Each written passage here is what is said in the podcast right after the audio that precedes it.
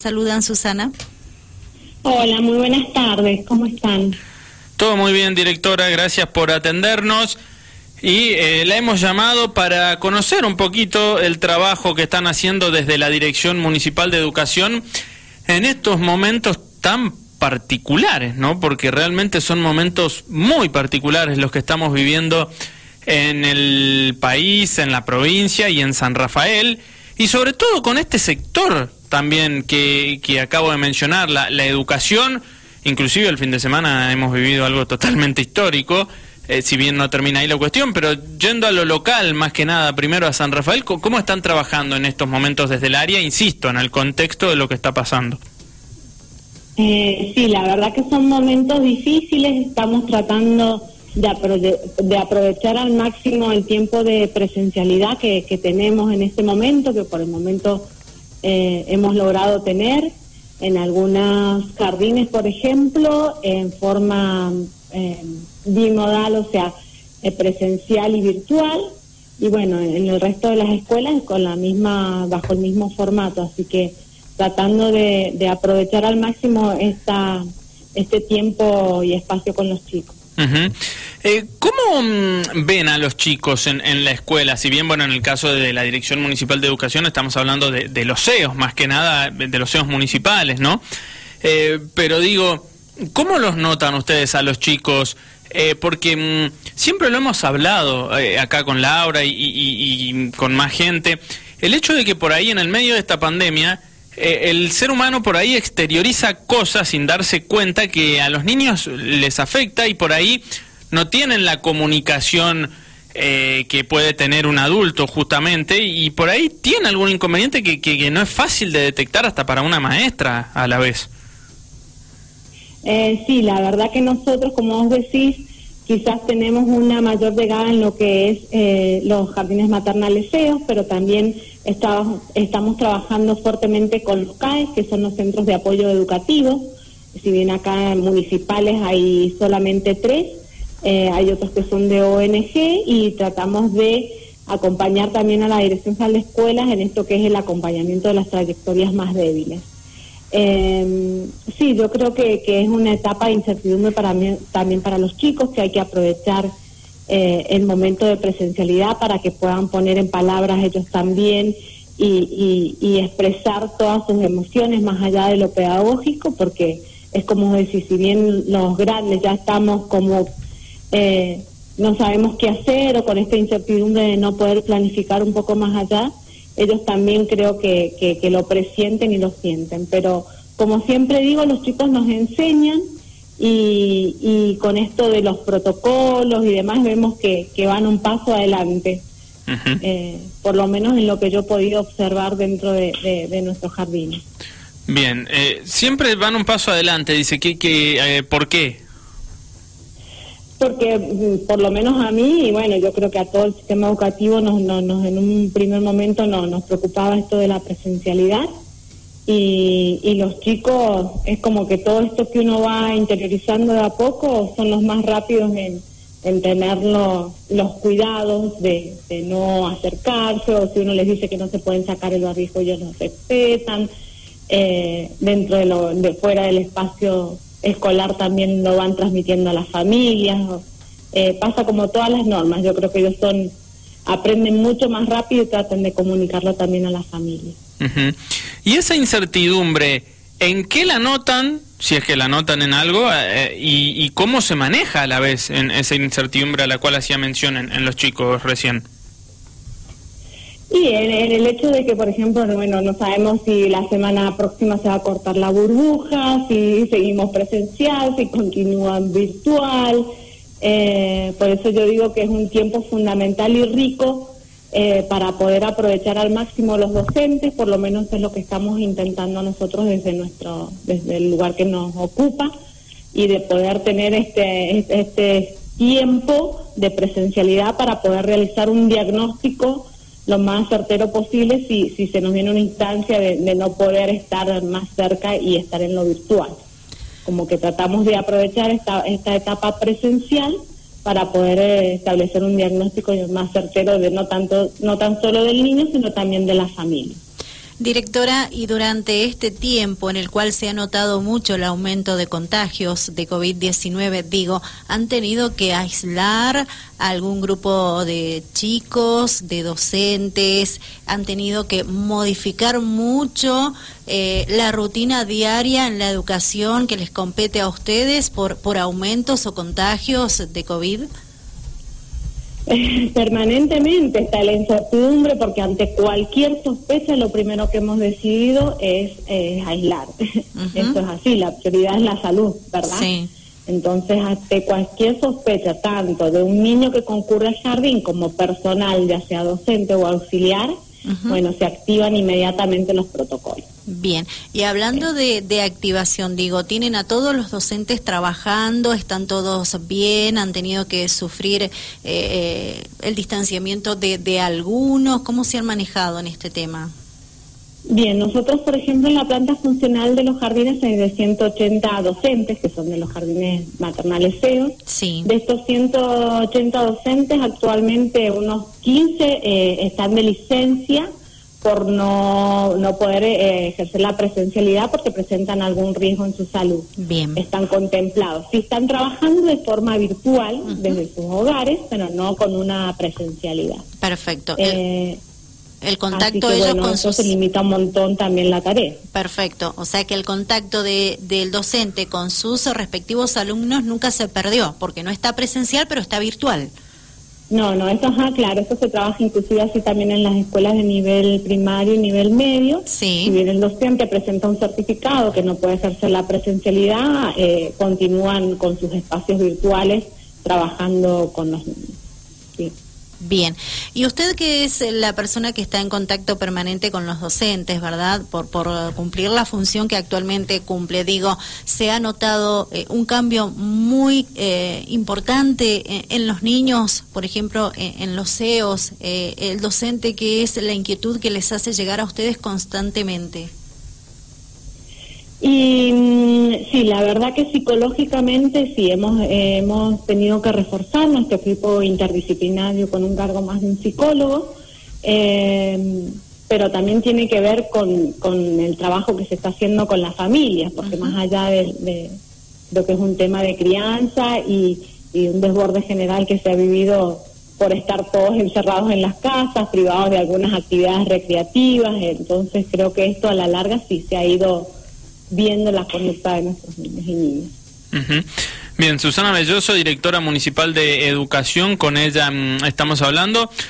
Eh, directora, bueno, y, digo, hablando esto de las clases y demás, eh, como una mm, mujer en este caso, pero como una persona más que nada, digo, ligada a la educación, ¿cómo vivió todo este, si bien no, no, no, influyó ni en San Rafael ni en la provincia, pero digo lo que pasó en Buenos Aires, ¿no? El último fin de semana, eh, que dos partidos políticos, en este caso contrarios, se disputan de que si hay que volver a clases o no, eh, un DNU que indicaba que no, después eh, mm, el Ministerio Público Fiscal de la, de la Ciudad Autónoma de Buenos Aires indicando que vuelvan los chicos, ahora el presidente que dice que va a apelar, ¿cómo ha seguido toda esta historia?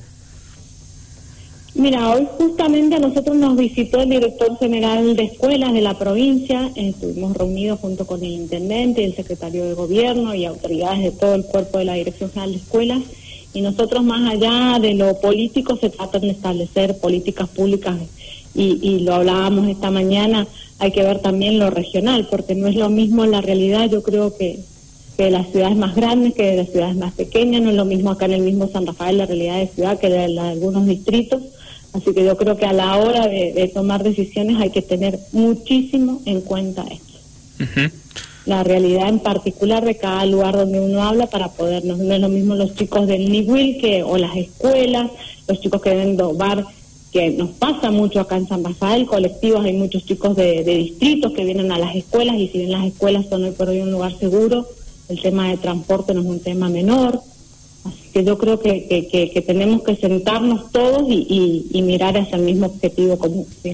¿Y cuál sería ese objetivo en común, directora? Eh, ¿Tal vez parar por unos días las clases presenciales?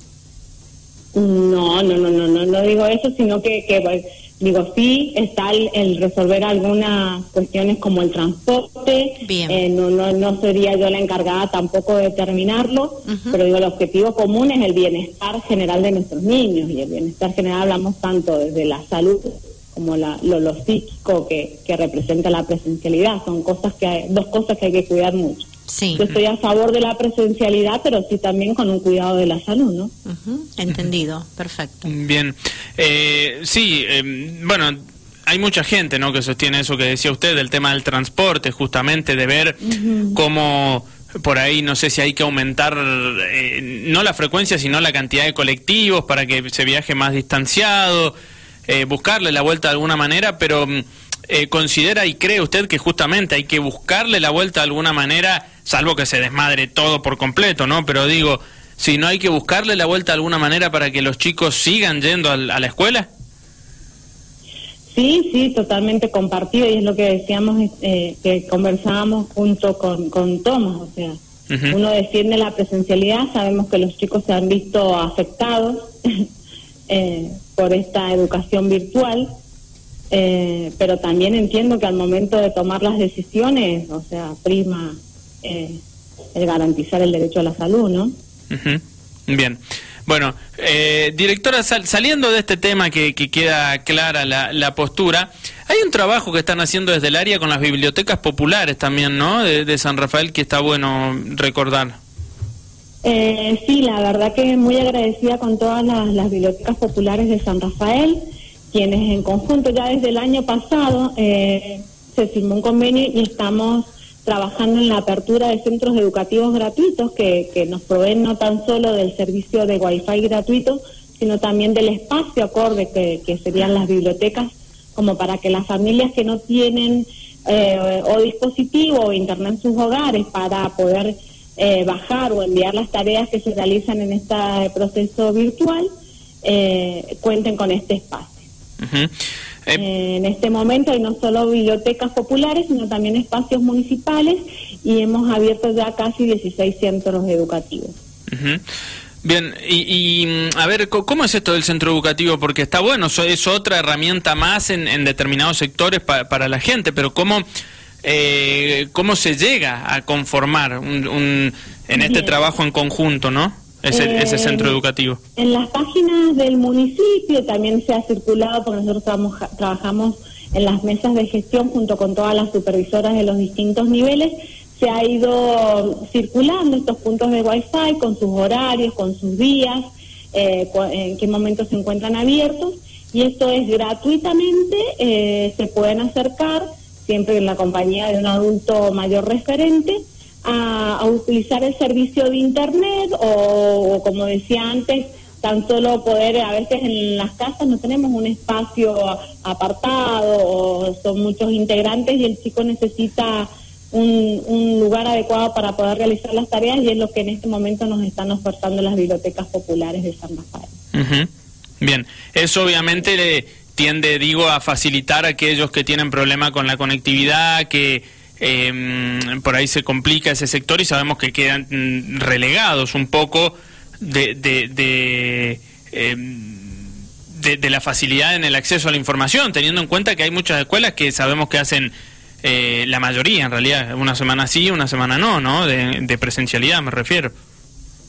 Claro, sí, eh, eh, hoy por hoy es bimodal y bueno, también previendo que si no sabemos que si va a continuar solo virtual, es, en esta búsqueda de nuevas herramientas que nos permitan sostener de algún modo eh, la tarea de nuestros niños. Así que yo muy agradecida con las bibliotecas, en algunos casos no tan solo ofrecen el servicio de Internet, sino hasta le imprimen las tareas a aquellos niños que no tienen los recursos. Así que la verdad que valoro y pongo en reconocimiento la tarea que hoy por hoy están haciendo nuestras bibliotecas populares.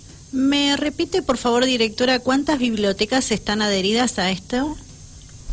Son en total entre bibliotecas y espacios municipales, porque algunas delegaciones en, distritos más alejados, o por ejemplo en el mismo área de educación de la municipalidad o el área de juventud, han abierto también sus puertas. Así que hoy por hoy son 16 y, cada día eh, vamos armando nuevos centros que, permitan dar respuesta a, todos los eh, distritos.